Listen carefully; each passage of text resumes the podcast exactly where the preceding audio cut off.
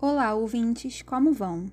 Hoje abordaremos um assunto que está dando o que falar: o aumento dos casos de Covid-19 e dos óbitos devido a essa infecção pela Omicron.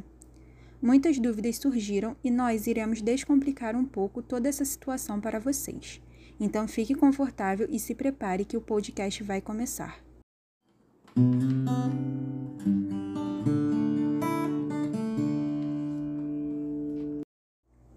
tempo discutimos sobre a vacinação infantil e a volta das atividades presenciais. E como falamos no início, hoje vamos falar sobre o aumento de casos de Covid-19, mesmo após a alta do número de pessoas vacinadas. As crianças entre 5 e 11 anos que receberam a primeira dose da vacina retornaram às escolas após cerca de dois anos afastadas de suas atividades. Porém, apesar da ampla campanha de vacinação, houve uma relutância maior por parte de alguns pais em imunizar seus filhos. Mas por que tanta insegurança se o número de casos caiu drasticamente à medida que as demais faixas etárias efetuaram o processo de imunização? Como está sendo divulgado na mídia, a Omicron está infectando muita gente, inclusive pessoas que tomaram as três doses do imunizante. Além disso, recentemente atingimos novamente a marca de mil mortes no Brasil, reacendendo algumas dúvidas, como se a vacina funciona ou não, se devemos proteger nossas crianças da vacina, se somos livres para tomar a vacina ou não, ou se devemos usar máscaras, por exemplo. Assim, observamos que a população apresenta uma série de dúvidas no geral, mas será que essas informações divulgadas na mídia possuem algum embasamento que justifique tanta insegurança em relação ao programa vacinal oferecido? A resposta para essa dúvida é com certeza não.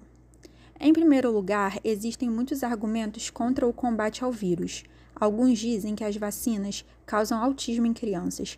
Já outros dizem que não é necessário, pois a imunidade de rebanho é a única solução. Mas essas ideias não são realmente argumentos. Profissionais que podem validar tais teorias, como virologistas, epidemiologistas, médicos que estão na linha de frente, não têm observado qualquer evidência acerca de teorias de conspiração divulgadas no WhatsApp ou em jornais alternativos, não só no Brasil, mas no mundo. O consenso científico é sempre a favor da vacinação. Tentar desacreditar a Fiocruz, o Butantan ou a Anvisa pode mudar a crença de uma pessoa, mas não altera a eficácia da imunização. Se olharmos os resultados de tantos levantamentos, tudo indica que a vacinação das crianças não tem nada de prejudicial. Algumas podem sentir um desconforto comum a todas as vacinas. Isso é normal após a imunização. Logo passa. Nossas crianças são vacinadas a partir do momento que nascem. O Brasil já erradicou diversas doenças como a poliomielite, sarampo, varíola e a febre amarela. Algumas dessas doenças voltaram por causa dos manifestos anti-vacina. Vacina é um direito, é uma proteção coletiva. No entanto, se não podemos comprovar que a desinformação das fake news está correta, muitas vezes podemos apelar para o emocional ou nos aproveitarmos da ignorância temos os famosos argumentos de autoridade, em que pessoas supostamente confiáveis acabam convencendo simplesmente por serem famosos ou dignos de crédito. Podemos ouvir médicos defendendo o kit Covid, por exemplo, mas não encontraremos seu embasamento científico. Uma certeza é: a maior parte das mortes por Ômicron são de pessoas não vacinadas. O número de óbitos é maior em cidades onde a cobertura vacinal é menor, só porque o número de casos aumenta não quer dizer que a vacina não funcione. Ela certamente não acompanha todas as mutações virais, mas certamente combate a variante Delta, a mais mortal. E a dose de reforço nos protege das novas variantes. Até hoje temos reforço contra a H1N1, que não foi erradicada, mas se sabe que mata muito menos após a campanha de imunização da época. No início do século XX, tivemos a revolta da vacina, em que uma parcela da população acreditava que as pessoas que se vacinavam adquiriam feições bovinas. Isso te lembra de algum boato atual? Muitas pessoas foram imunizadas à força para tentar combater a varíola, o que não deu certo por causa dos meios, não pela tentativa de erradicar a doença. Houve várias sanções contra quem não tomasse a injeção, como proibição de viagens, contratos de trabalho ou matrículas de escolas.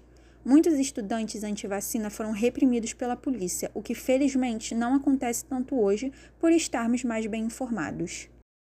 Já se passaram vários anos desde então e ainda estamos com a mesma mentalidade do século passado. Precisamos nos instruir, evoluir, para não repetirmos os mesmos erros. As vacinas não têm propósitos ocultos, e sim protetivos. Ouçam os especialistas, acreditem na ciência. Vacinas não matam, protegem. Precisamos fazer com que o coronavírus saia de circulação e não produza mais variantes.